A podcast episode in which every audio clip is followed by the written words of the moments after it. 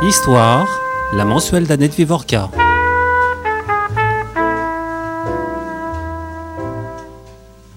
C'est par un petit livret gris que tout commence. Je le retrouve dans les affaires de mon grand-père, Donat Evgenievitch Signavski. En couverture, un logo en forme d'engrenage, une étoile, un drapeau et un sigle SVB qui se, qui se déchiffre immédiatement. Ce sont les initiales de l'Union des sans-dieux militants, dont la devise Le combat contre la religion est un combat pour le socialisme trône en bonne place dans les pages intérieures. J'entends les trompettes d'un athéisme guerrier conquérant et le tambour de l'embrigadement. Par le biais de ces dérisoires objets du quotidien, la propagande faisait plus que s'immiscer dans la vie des gens, elle fusionnait avec eux, on devenait slogan. Ces lignes sont de Igor Gran, qui, avec François-Xavier Nérard, publie aux éditions Les Échappés un ouvrage intitulé Rêve plus vite, camarades, l'industrie du slogan en URSS de 1918 à 1935. Je vais d'abord présenter en quelques lignes les deux intervenants. Donc, euh, Jäger Gran, euh, vous, êtes le, vous êtes un écrivain d'abord, mais vous êtes aussi le fils d'un autre écrivain euh, que ma génération connaît bien, qui est Andriy Signavski. Vous êtes arrivé avant votre père. Non, on est arrivé en à même peu temps. Près en même temps. Vous aviez 10 ans. vous êtes arrivé de l'Union soviétique, bien sûr. Vous avez fait des études brillantes puisque vous avez intégré euh, l'école centrale, oui. Des études d'ingénieur. Non, les scientifiques sont parfois d'excellents écrivains, je pense à Primo Levi par exemple. Et euh, vous avez écrit plusieurs romans. Euh, La revanche de Kevin, qui est une charge contre euh, les écologistes radicaux. Et le dernier en date, Le retour de Russie, qui est un livre formidable, avec un grand humour, qui est l'histoire d'un psychiatre qui accompagne sa patiente qui se prend pour Napoléon sur les traces de la Grande Armée. C'est publié chez Paul et je vous en conseille vraiment vivement la lecture. François-Xavier Nérard, nous nous connaissons bien puisque nous avons été collègues. Vous êtes, comme on dit, enseignant-chercheur à l'université Paris 1 Panthéon-Sorbonne et vous êtes spécialisé dans ce qu'on appelle l'histoire soviétique, c'est-à-dire l'histoire qui va de 1917 à, à la chute du mur, comme on dit. Et euh, vous avez notamment publié un ouvrage sur la dénonciation en Union soviétique, sur la délation, 5% de vérité, la dénonciation dans l'URSS de Staline, et c'était chez Talandier. Et aujourd'hui, vous venez pour ce livre.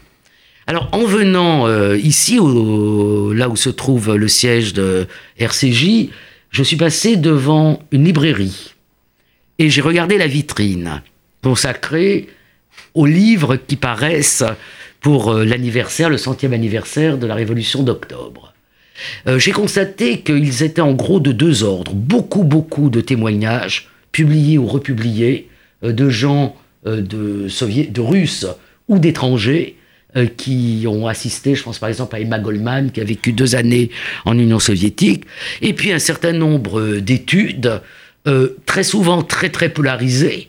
Les trotskistes sont en bonne place. Ce sont des grands spécialistes de la révolution russe, mais vous avez aussi des ouvrages euh, de, de, de gens qui se positionnent, disons, très à droite sur l'échiquier.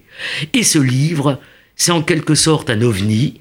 C'est le livre, à mon avis, le plus original euh, qui, qui est paru, qui paraît pour cet anniversaire, puisqu'il parle à la fois des objets et, euh, de, de, de, et de la question du slogan. Alors on va commencer peut-être par euh, Yegor. Très bien. Comment vous êtes... comment est venue l'idée? Bah, En fait, c'est quelque chose... le slogan, on comment dire, on est avec euh, en, en, Russie. Euh, moi, quand j'étais adolescent, j'ai lu, c'est par la littérature en fait que c'est arrivé. J'ai lu un livre euh, euh, qui, est, qui est un livre culte hein, en, en, Union soviétique, Il fait Petrov, Les douze chaises, c'est un livre de 1928. un livre satirique où, le slogan est présent, vraiment présent. C'est-à-dire que les personnages parlent slogan. Ensuite, il ils ont fait un, autre livre, Le Veau d'Or, en 1931. C'est encore plus exacerbé. Il y, a, il y a des phrases parfaitement euh, que je pensais absolument loufoques et inexistantes, je vais, juste vous en lire deux. Hum, euh, frappons la non-route et le je m'en foutisme avec une course automobile. Donc, euh, première, phrase, donc ça s'est affiché dans le... Et un, un, autre personnage parle, s'adresse à monte à la tribune et s'adresse en parlant de la sorte. En mâchant soigneusement la nourriture, tu contribues au bien-être de la société. Voilà. Alors, c'est des phrases que je connaissais par cœur et euh, que je pensais inventer euh, au départ. Puis ensuite, petit à petit, j'ai compris que non, qu'elles n'étaient pas inventées ou alors très peu. Elles étaient juste un petit peu outrées, mais juste légèrement. Et euh, j'ai commencé à, ramasser tout ce matériau que les gens jetaient, qui était tiré à des millions d'exemplaires et qui était ensuite jeté. Alors, vous êtes arrivé à, à ce slogan par la littérature. Mais euh, ces slogans, ils ont un support. Euh, ce sont des objets. Et les objets, c'est un de vos centres d'intérêt. Donc, euh, qu'est-ce que c'est que ces supports qui vont diffuser le slogan dans toute la, la société soviétique? Alors dans le livre, on trouve toutes sortes d'objets. Il y a, enfin, toutes sortes d'objets postaux en fait essentiellement. Il y a des, enveloppes, il y a des, antipostaux. J'ai appris qu'il ne fallait pas dire carte postale, mais c'est des antipostaux, donc des sortes de cartes postales, mais qui sont déjà euh, affranchies. Euh, et on trouve aussi toute une série de, timbres qui sont, alors, faute de mieux, on appelle ça des timbres de bienfaisance, mais ce sont en fait des sortes de, de timbres de cotisation, hein, des sortes de moyens de perception de l'impôt supplémentaire. Euh, et qui sont tirés euh, chacun à des euh, centaines de milliers, voire des millions d'exemplaires. Ça permet pour le coup, comme vous le disiez, la diffusion très massive de ces objets, de ces, oui, ces objets dans, en URSS. Parce que l'un des enjeux majeurs pour les bolcheviks quand ils arrivent au pouvoir euh, après 17, c'est euh, de toucher un maximum la population. Pourquoi ont-ils ce, ce, besoin? Vous l'expliquez dans votre, dans votre postface eh, Les bolcheviks, en fait, sont n'ont pas une influence très forte sur la société. Hein, c'est un, un, d'abord un, un, parti euh, qui est d'abord un parti urbain, et euh, l'immense majorité de la société soviétique est une société rurale. Euh, c'est des paysans euh, qui sont loin de tout, qui ignorent euh, ce que peut signifier un bolchevique, même le jour où ils apprennent qu'il y a eu une révolution au mois d'octobre à Pétrograd. Et cette incapacité, enfin oui, cette, cette, absence de, de j'allais dire de croix de transmission, en tout cas de lien entre euh, les dirigeants bolcheviques et l'essentiel de la société soviétique, pose un, un véritable problème. C'est-à-dire qu'il n'y a, a, quasiment pas de communistes euh, dans les campagnes russes, pas soviétiques. Je pense que cette question de timbre, euh, je ne sais pas si ça existe toujours, mais euh, quand j'étais à l'école primaire, il y avait des grandes campagnes contre la tuberculose. Et nous vendions ces timbres. On avait chacun un carnet de timbres. Il y avait une forte émulation et on vendait ces timbres. Donc je pense que c'est ce même type de, de timbre. Et euh, il y a une. Euh, vous, vous avez hérité en quelque sorte d'une collection. Oui, alors c'est le même type de timbre, sauf que c'est puissance 1000. Absolument. C'est-à-dire que euh, en France, j'imagine que tout le monde n'avait pas ces timbres pour la tuberculose et c'était anecdotique, on va dire. Euh, en URSS dans les années 20, vous étiez sollicité du matin jusqu'au soir. C'est-à-dire que en arrivant à une gare, en sortant de la gare, on, on pouvait vous accoster en vous proposant euh, ces vignettes. Pouvez sonner à la porte. Exactement. Le concierge pouvait sonner chez vous euh, le soir et vous proposer des vignettes pour euh, la construction d'un dirigeable, pour la, vaincre la non-route, pour euh, euh la liquidation de l'analphabétisme, etc., etc., etc. On, on verra que, que les sujets sont vraiment couvrent tout le spectre possible imaginable, voire au-delà, parce qu'on tombe dans l'absurde.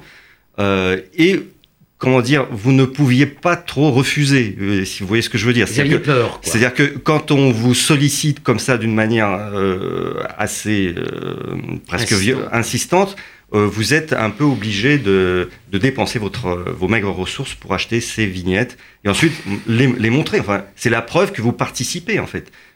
certaines de ces vignettes étaient attachés, on les, on les épinglait en fait aux robes, aux vestes, et vous, comme ça, en marchant dans la rue, vous pouviez prouver très facilement que vous étiez, que vous, faisiez partie du système et que vous étiez un bon. Le, le slogan par oui, Par émulation, en fait, c'est l'émulation bolchevique.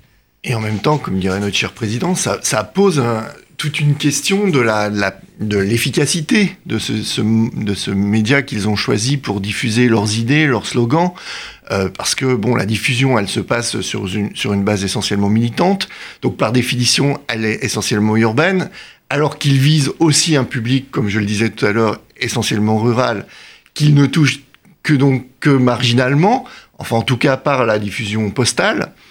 Euh, et puis on aura peut-être l'occasion d'y revenir. Ce sont des, souvent c'est assez bavard comme, texte. Il y a des textes assez longs dans un pays où euh, l'alphabétisation est encore somme toute assez relative. Donc on a quand même un système euh, de propagande euh, qui, qui, mérite d'être interrogé. C'est-à-dire euh, dans quelle mesure tout ça euh, est efficace, dans quelle mesure tout ça impacte sur les gens, quoi? Alors vous avez choisi de... Alors il y a cette, euh, cette introduction, c'est en fait une innovation, c'est-à-dire un, un, ouvrage à quatre mains entre un historien et un écrivain. Donc c'est peut-être aussi une forme de réponse à ce débat euh, éternel sur histoire et, et, littérature. Ça montre que l'histoire et la littérature peuvent, peuvent faire euh, un excellent ménage. Vous avez classé vos vignettes, timbres, euh, cartes postales qui n'en sont pas, euh, euh, en huit catégories. Hein. c'est quoi vos huit chapitres? Alors, que moi... Ça couvre, comme je disais, à peu près tous les aspects. Il y a la santé. Alors la santé, c'est l'aide aux blessés, par exemple. C'est la tuberculose. Il y a aussi les trois jours de la tuberculose qui sont reconduits chaque année. c'est l'aide aux aveugles, aux sourds. On se préoccupe beaucoup des, des insectes tombés dans l'oreille. Donc il y a tout à coup, ça, ça paraît surréaliste, mais c'est, mais c'est, mais c'est réel. Il y a tout, euh, euh, soudain, une campagne massive, euh, nationale, euh, sur euh, la prévention de l'insecte tombé dans l'oreille. Vous avez une idée d'où vient cette, cette campagne un, un peu saugrenue? Il y a, enfin, cette campagne-là précisément, je pourrais pas répondre forcément, mais il y a, il y a une, Enfin, je, je, derrière ces huit thèmes sur lesquels on va revenir, mais il y a, on distingue vraiment une ambition modernisatrice du pouvoir bolchevique. Je crois qu'il faut jamais l'oublier. C'est-à-dire quand ils arrivent aux, aux, responsabilités, en dehors de toutes les questions de violence euh, non, sur lesquelles on pourra revenir, euh, il y a une volonté de transformer la société, de la faire progresser, de l'améliorer. Euh, et ça passe par une certaine forme de modernisation et par, euh, il y a une pulsion notamment là pour, ce, pour le coup hygiéniste, qui est pas non plus spécifiquement soviétique, hein, qu'on va retrouver euh, oui. en France par exemple mmh. à la même époque, euh, sur par exemple comment on mange, comment on se lave les mains, comment...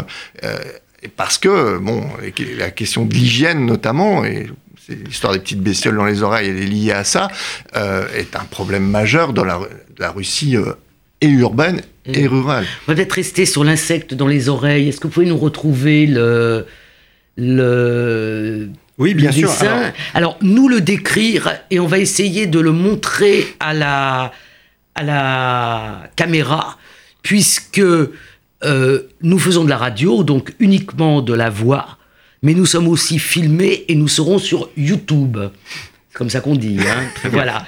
Donc on va montrer euh, alors, cette euh, vignette. Alors voilà, c'est euh, c'est la vignette de droite ici. Donc elle est elle est assez moche. Hein, faut faut dire ce qui est. Elle est imprimée en bleu. C'est la partie gauche d'un entier postal. Et on y voit une maman qui se penche avec une pince au-dessus d'un enfant qui lui présente son oreille. Et le slogan qui est, qui est écrit, c'est euh, n'enlevez pas vous-même l'insecte tombé dans l'oreille. Versez dans l'oreille 4 ou 5 gouttes d'huile liquide. L'insecte mourra. Pour son extraction, adressez-vous à un médecin. C'est-à-dire que euh, ce qui est, ce qui est frappant déjà, c'est que on, il n'y a aucune phrase d'introduction. C'est-à-dire qu'on suppose qu'il est tout à fait normal de trouver des insectes dans les oreilles. Euh, Mais c'est un bon conseil si ça arrive à, à, un petit. Donc on donne aussi des conseils médicaux dans cette émission finalement. Exactement. Voilà. Alors le, la chose qui est importante, et ça on le verra sur l'ensemble des cartes, c'est que le tirage par exemple qui est indiqué en bas est de 1 million d'exemplaires. Donc un million juste pour, ce, pour ce, cette campagne qui paraît anecdotique. Et diffusée dans toutes euh, les républiques socialistes soviétiques. C'est-à-dire, c'est. Bah oui, à partir du moment où vous alliez à la hmm. poste pour envoyer un, message, vous n'avez pas. dans un pays où le papier, d'ailleurs, est en manque chronique, comme beaucoup d'autres choses, vous alliez à la poste pour acheter votre ancien postal, vous aviez ce, ce, genre de message. Et, ça partait ensuite partout.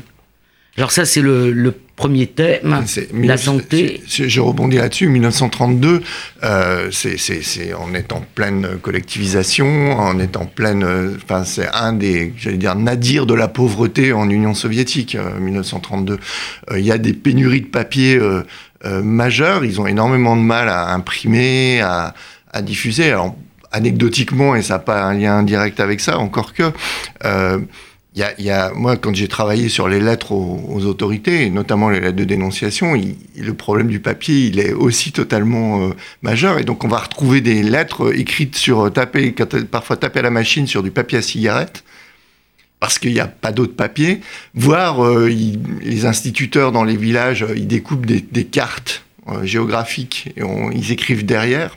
Et même, exemple le plus amusant entre guillemets que j'avais trouvé, c'était quelqu'un qui écrivait au, journal paysan, donc la Krestianskaya Gazette, en disant envoyez-moi du papier, je pourrais vous raconter des choses. Euh, et là, j'ai pas la place et c'était sur un petit bout de papier. Donc il y a un vrai problème de papier, d'encre. Enfin. Alors on va peut-être pas avoir le temps de décliner tous les thèmes, mais on va quand même parler des enfants, même si indirectement euh, l'insecte dans l'oreille touchait euh, la question des enfants. Donc on va peut-être regarder les enfants alors, les enfants, en fait, la, préoccupation numéro une, euh, c'est la quantité d'enfants abandonnés, les bébés splizorniques, ah, hmm. qui sont, qui sont, c'est des hordes, en fait. C'est, des meutes euh, d'enfants, ou des essaims d'enfants qui, qui parcourent les rues. peut-être du poème pédagogique de Makarenko et du film Le chemin de la vie, oui, qui ont été euh, des, des vecteurs du, récit de cette histoire. Alors voilà, alors c'est la, conséquence bien sûr de la guerre civile, c'est euh, la conséquence de la collectivisation, enfin pas la collectivisation, la, les confiscations, on va dire, de grains euh, et du communisme de guerre, euh, voilà, qui, qui poussent des, des, familles à, abandonner leurs enfants ou simplement les parents sont morts et puis voilà. Et donc c'est c'est un problème majeur puisque ça crée de la délinquance, de la prostitution, etc. Donc on va premièrement essayer de euh, ramasser ces enfants, de les mettre dans des, dans des centres. Euh, voilà. Euh, l'autre problématique, c'est l'éducation. Évidemment, une fois qu'on les a ramassés, c'est qu'ils ne savent, ils sont analphabètes, mais ils ne sont pas les seuls à être analphabètes. Les grands aussi sont analphabètes. et donc, il y aura, on va créer des centres de qu'on appelle les, le, les ligues Encore une fois, la, cet amour pour les mots valises. Oui, vous, insistez euh, beaucoup sur la question du, vocabulaire, c'est-à-dire qu'il y a une langue euh, soviétique euh, qui tord un peu le russe. Oui, c'est pour ça que moi j'ai essayé d'introduire ce mot, euh, euh, le concept de bolchevicisme. bolchevicisme. On, parle de gallicisme ou d'anglicisme, d'une langue comme ça qu'on a du mal à, à maîtriser, qu'on introduit. Euh, il me semble que dans le russe, tous ces mots bolcheviques, ils ont au départ, en tout cas, énormément de mal à être acceptés, appropriés par, par, par, par les simples soviétiques juste, juste un mot sur les, les biais qui on a, c'est un problème absolument euh, majeur euh, de l'histoire soviétique euh, débutante. Bon, il y a une chercheuse qui s'appelle Dorena Karoli qui a beaucoup travaillé là-dessus. C'est la conséquence de ce qu'on peut appeler la guerre de 8 ans. Hein. Euh, il faut... Très brièvement, le, la donc il y a la révolution. Non, mais ça commence avant. Cette guerre de 8 ans, elle commence en 1914, en... fait, avec la Première Guerre mondiale, et elle va durer jusqu'en 1921-22, donc 8 euh, ans, euh, parce qu'il y a un continuum de violence et de guerre sur le territoire de l'ancien empire russe depuis la Première Guerre mondiale qui ne s'arrête pas, puisque en fait les bolcheviks arrivent au pouvoir sur cette ambition de paix qui proclament à longueur de meeting entre février et octobre et euh, qu'ils essayent de mettre en place assez rapidement, hein, puisque les négociations en Brest-Litovsk, elles commencent dès le mois de décembre, et que la paix, euh, donc c'est au mois de mars, mais qui euh, débouchent très vite sur, en fait, la guerre civile. Et donc, on a un continuum de violence qui va provoquer eh ben, des orphelins. Hein. Plus, se rajoute à la fin de la période, en 21-22, une grande famine qui fait, entre les gens qui meurent de faim directement et euh, les, victimes de maladies euh, type choléra qui vont se développer euh, autour de la famine, autour de 5 millions de victimes quand même. Donc on a des gamins qui, qui voilà, des bandes, des bandes de gamins. Oui, qui, errent partout en Russie. Et alors c'est pour ça que c'est intéressant. Ça, permet de comprendre un peu ce, ce, pouvoir bolchevique naissant. Ils ont à la fois au départ cette ambition. Leur ambition, c'est de se dire il faut qu'on en fasse quelque chose et qu'on va essayer de les de les éduquer, de les réformer, de les. Alors c'est un peu le poème pédagogique et tout ça. Donc il y a cette ambition-là face à dont ils n'ont ils en ont pas les moyens de cette ambition. C'est-à-dire qu'ils vont mettre en place des orphelinats. Euh, et généralement, il n'y a pas assez d'argent, donc c'est encore, c'est pas pire que dans la rue, mais c'est quand même très, très, très, très difficile. Donc pendant toutes les années 20, il y a cette double ambition qui est extrêmement complexe. Bon, il y a quelques communes un peu euh, euh, comme ça, impressionnante, mais globalement ça fonctionne pas très bien. Et à la fin des années 20, avec le tournant stalinien, il passe d'une logique éducative et réformatrice à une logique répressive. Et sous Staline, on les enferme, les gars. Euh, Alors, on va, on va revenir aux vignettes. Est-ce que vous en avez une sur les enfants à nous expliquer et à montrer aussi à. Voilà, sur les enfants, encore la partie gauche d'un entier postal je pense que c'est François Xavier qui va montrer euh, pendant que Yegor euh, commente. C'est encore une image assez laide, imprimée en bleu euh, un peu lavasse. On voit un enfant qui bricole quelque chose, une sorte de moulin. ça doit être un mécano, qui bricole un mécano. Et alors le, le slogan est le suivant. Le jardin d'enfants, l'air de jeu, le club, méthode pour la liquidation de la non-surveillance achète les billets de la quatrième tombola à effet de l'ENF Commission auprès du comité central. Alors là, ce qui est rigolo, évidemment, c'est l'ensemble de, cette nouvelle langue, hein, déjà la non-surveillance en tant que euh, idée, l'enfant doit être surveillé, euh, l'ENF Commission, la commission des enfants, donc l'ENF Commission. Et alors, ce qui est aussi assez, assez, assez euh, étrange, c'est cette quatrième tombola à effet. Donc, on va distribuer des objets, en fait. Euh, donc euh, voilà. Pareil, tirage 1 million euh, d'exemplaires. Oui. Et cette langue-là, moi, elle me semble extrêmement importante de la, de la comprendre. Alors, il fait Petrov et d'autres écrivains comme Zoshenko, par exemple, s'en moquent beaucoup. Parce que dans les années 20, on peut encore se moquer. On peut, il y a toute une littérature satirique. Je veux dire, même dans les années 30, dans Crocodile, il se moque beaucoup des certains travers de, de... Crocodile, c'était le pas le canard enchaîné, mais enfin le journal satirique. le euh, journal satirique officiel. voilà, officiel. Et euh, c'est quelque chose de totalement nouveau. C'est-à-dire que c'est une langue vraiment totalement nouvelle qui apparaît comme ça, que les gens euh, d'un seul coup se mettent à entendre. Ces mots très bizarres qu'on la plupart doivent pas forcément comprendre.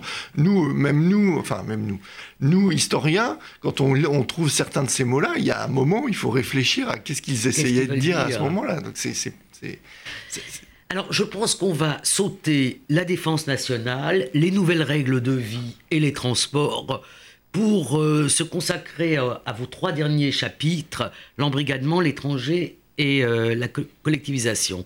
Donc, l'embrigadement.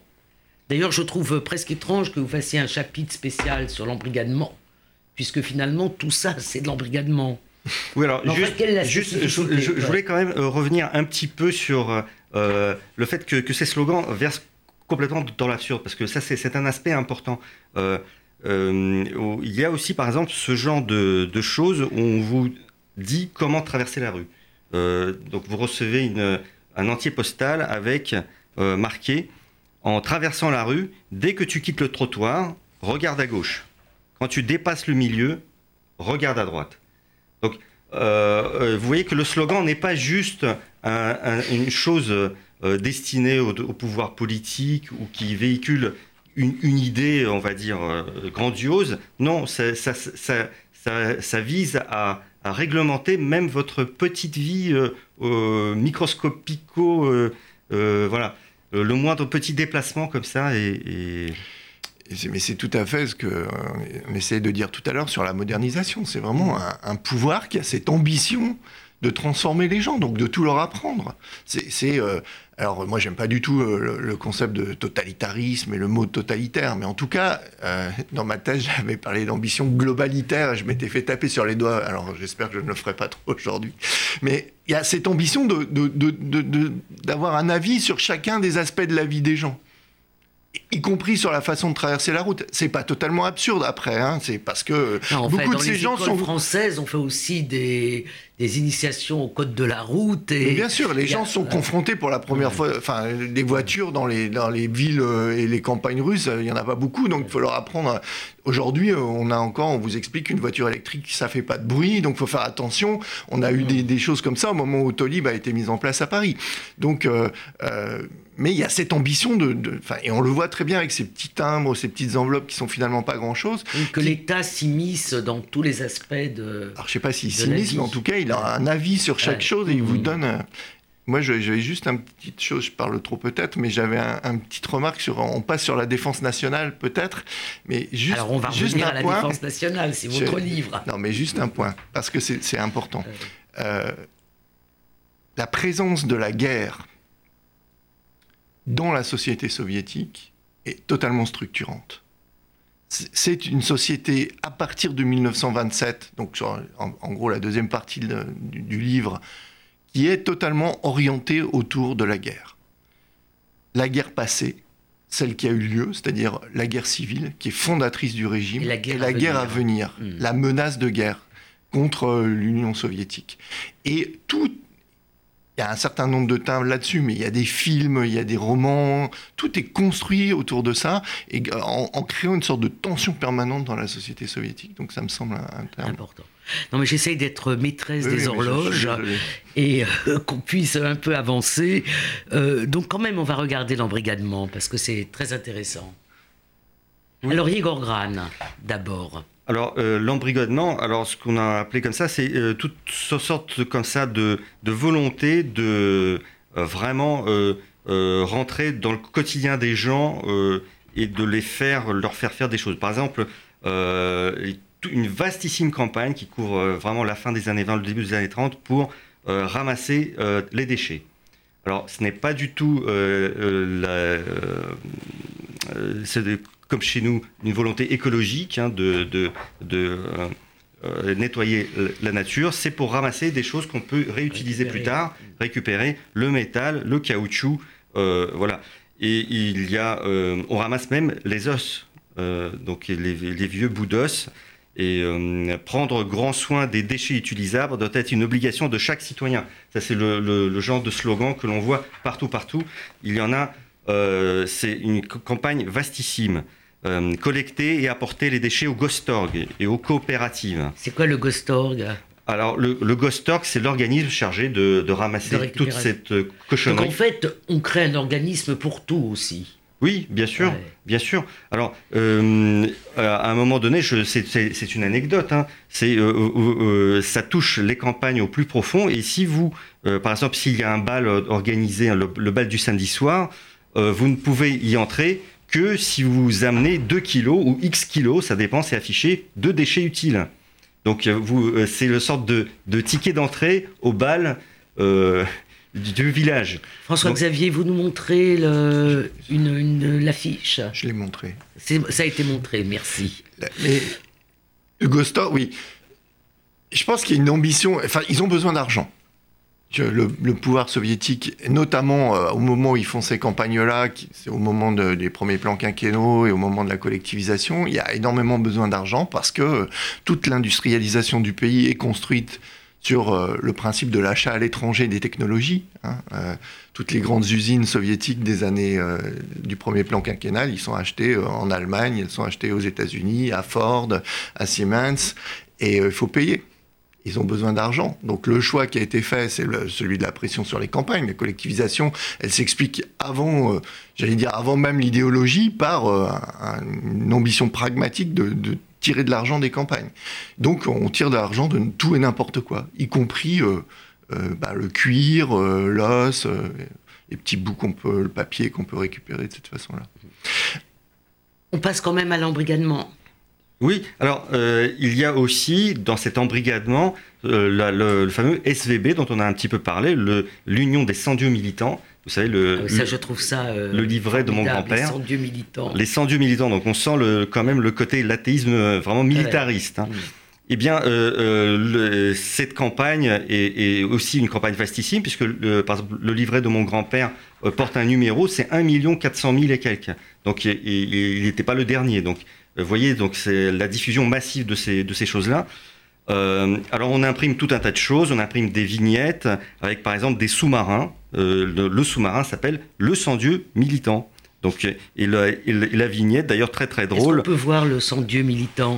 Le, voilà, euh, la, vignette est très très drôle parce que on voit que celui qui l'a dessiné, l'artiste qui l'a dessiné, sans doute en province, n'a jamais vu de sous-marin de sa vie.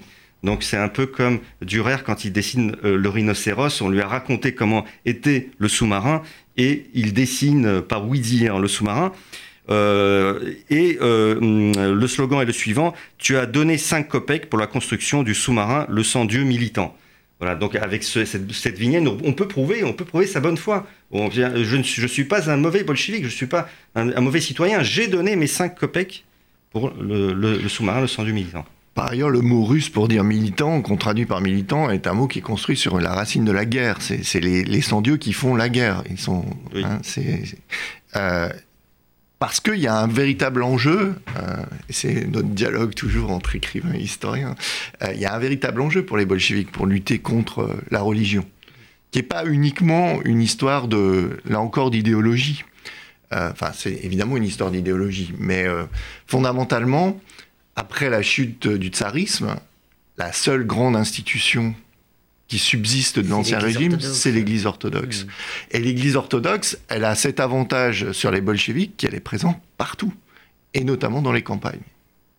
C'est une force euh, incroyable face aux bolcheviks qui finalement sont une petite poignée de gens qui Bon, progressivement, évidemment, prennent le contrôle du pays. Ce qui est intéressant, ça nous éloigne de, notre sujet, c'est de voir comment ces forces qu'on croyait éradiquer, euh, finalement, subsistent 100 euh, ans après la, après ces grandes campagnes. Oui, on, a mis un peu, euh, comment dire, d'engrais artificiel hein, pour, que, pour que ça mm. pousse bien. Mais, mais sinon, ça pousse à l'Église orthodoxe. Aussi mal que, que le blé après la collectivisation. Bah, on peut aussi faire le parallèle en disant que le communisme est une foi comme une autre, et donc en fait la foi, euh, enfin le, besoin de croire n'a pas pour autant disparu avec, euh, avec, le, avec le SVB, avec le. Mais par ailleurs, l'Église orthodoxe. Euh, alors là, pour le coup, l'Église orthodoxe, elle doit beaucoup à, au camarade Staline. Hein. C'est euh, Staline qui, en 1943, euh, fait donne l'autorisation pour une nouvelle élection de, de, patriarche et qui va recréer une Église orthodoxe officielle en Union soviétique à partir de 1943. Donc cette histoire-là qu'on vous raconte sur les sans-dieux militants, c'est une toute petite partie de l'histoire soviétique. en gros, cette association, elle est très efficace efficace entre 1927, 28 et 32, 33. Euh, après, euh, c'est moins important. Euh, après, ils utilisent d'autres manières de lutter contre la religion. En 37, 38, ils, fusillent les prêtres de manière assez radicale.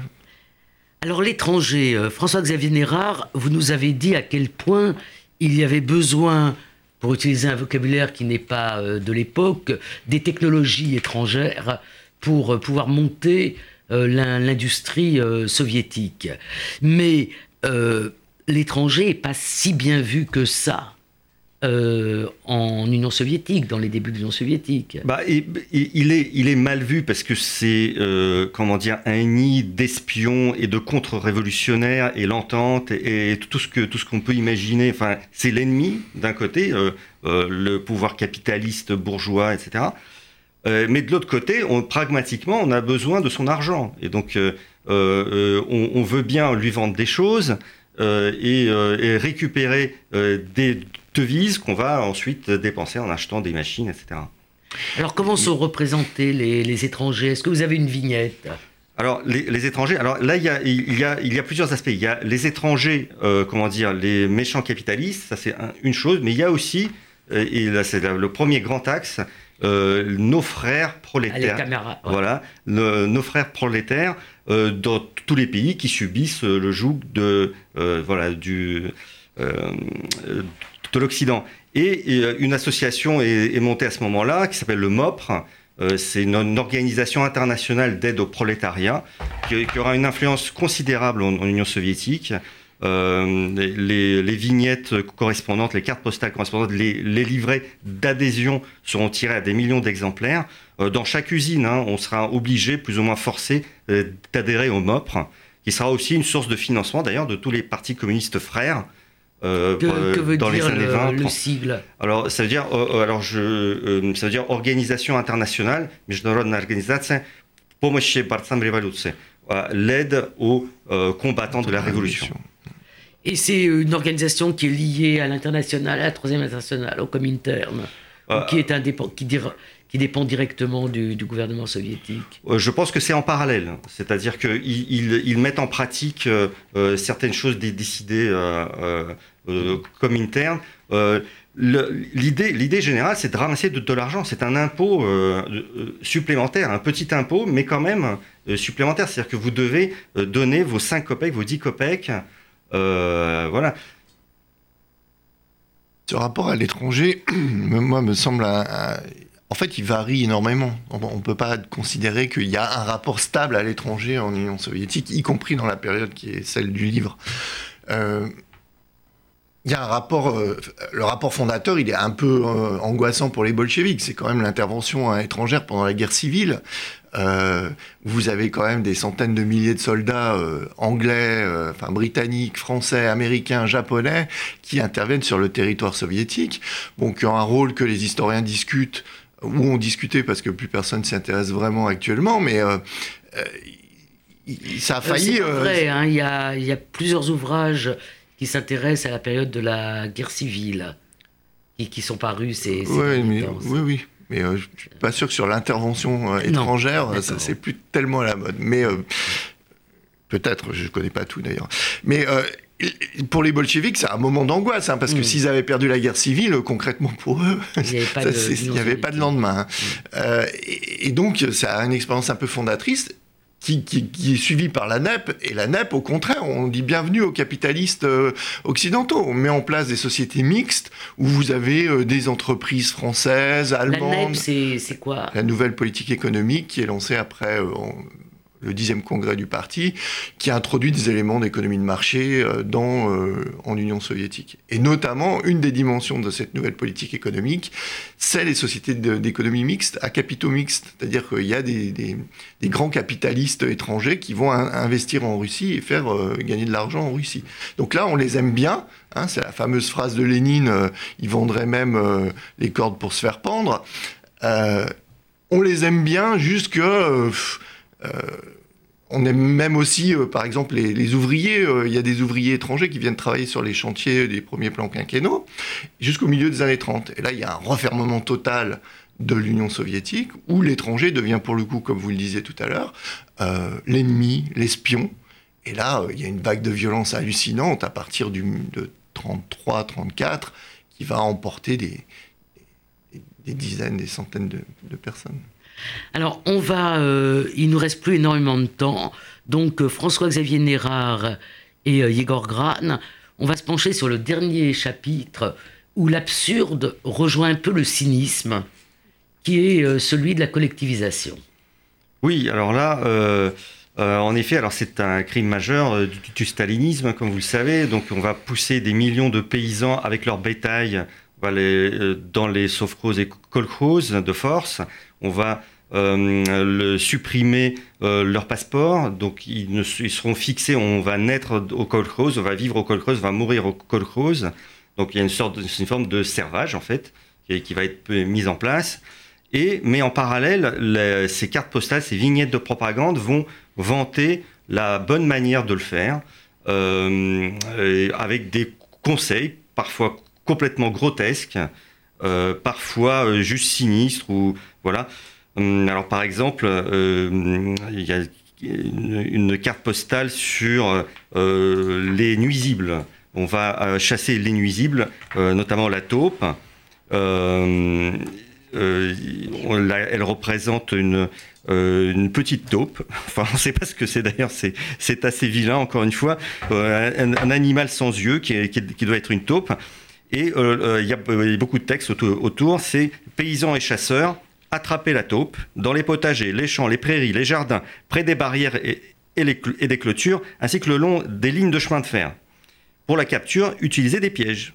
Remettez les pots au Gostorg et à la coopérative. Donc, vous voyez, même le petit nuisible est quand même si on le dépouille de sa peau. Le nuisible est utile. exactement. Euh, euh, le cuir de la taupe est récupéré. Et alors, il y a énormément de choses sur la récupération des, des peaux.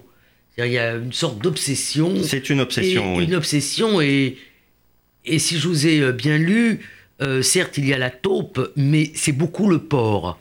Oui, euh, le porc, puisque l'objet de plein de, euh, bah, le gros bétail, multiples. le gros bétail euh, n'existe pratiquement plus. le gros bétail, il faut il faut du temps pour le l'élever, le, faire grandir, etc.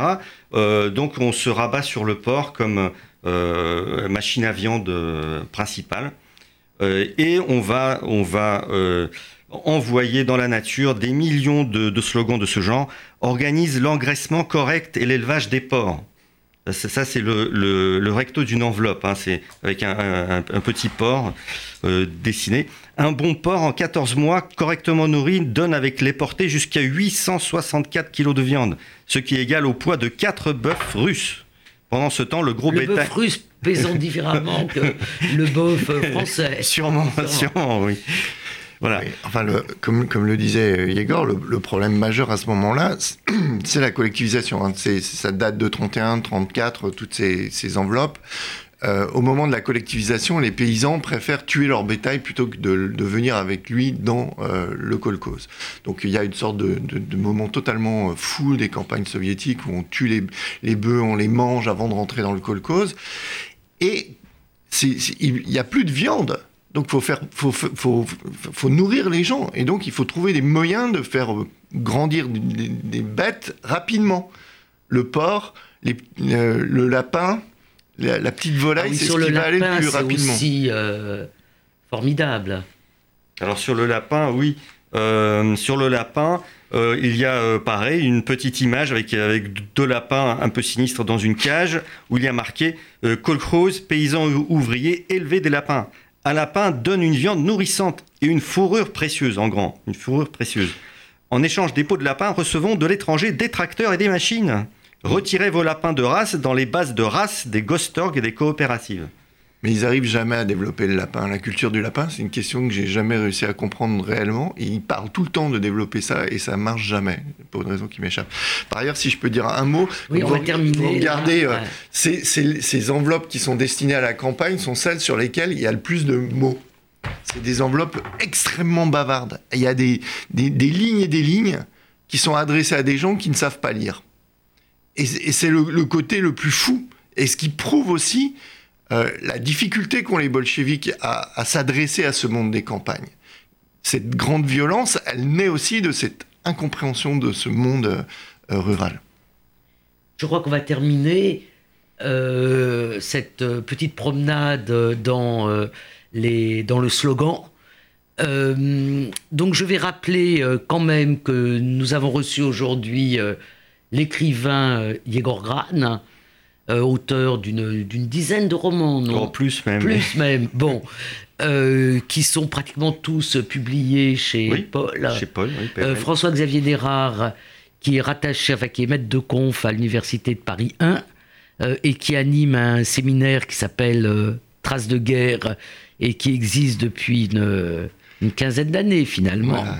et nous les avons reçus pour cet ouvrage, dont je répète qu'il est le plus original des dizaines, peut-être même des centaines de la déferlante commémorative de la Révolution d'octobre, euh, qui est Rêve plus vite, camarades, l'industrie du slogan en URSS de 1918 à 1935. Merci. Merci.